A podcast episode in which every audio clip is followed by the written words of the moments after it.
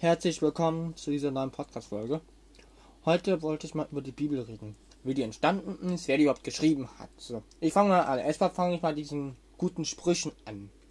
Das Licht der Gerechten brennt fröhlich, aber die Leute der Gottlosen wird verlöschen. Ist ein Spruch, kann man nachlesen in der Bibel.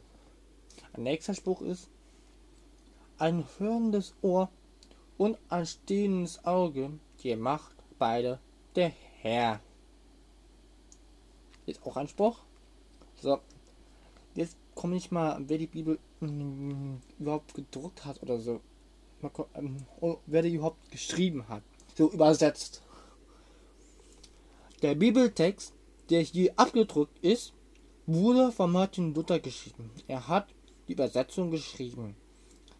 Das Alte Testament wurde 1964 erst bekannt und das Neue Testament 1970, also sechs Jahre später. Also das Neue Testament wurde erst sechs Jahre später in die Bibel aufgenommen und richtig gedruckt. Ich gab das schon vor in der Bibel schon, aber so, aber in diesem Datum wurde das äh, richtig erst bekannt. Da haben sehr viele die Bibel gekauft. Da war der Krieg endlich auch mal vorbei.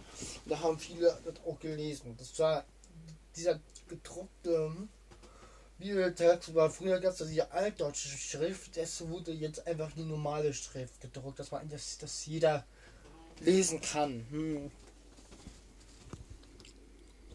Es gibt auch noch besondere Schriftzeichen. Besondere Schriftzeichen sind manchmal sieht man fett geschriebene Wörter in der Bibel und das sind besondere Schriftzeichen. Das bedeutet, manchmal ist ein Wort fett geschrieben in der Bibel und das ist ein wichtiges Wort und das sollte man sich merken. Verse sind manchmal auch fett geschrieben. Sprüche sind immer fett in der Bibel.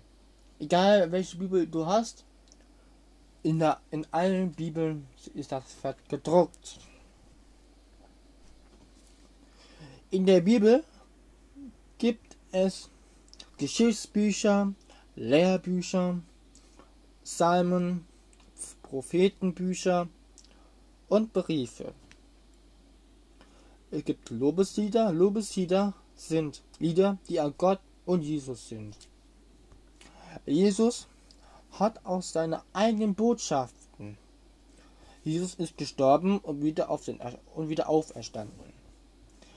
Dass er über die Tote äh, Liebenden Herr sei. Das bedeutet, er ist über den Tod der Herr darüber. Also, man das erklären? Er herrscht über die Toten. Ja, so kann man es besser erklären. Also, ja, das war schon mit dieser Podcast-Folge. Ich gebe bei heute gibt es noch einen Podcast, wo ich noch ein Buch vorlese. So ein weiteres Kapitel. Also viel Spaß mit dieser Podcast-Folge. Und folgt mir wieder.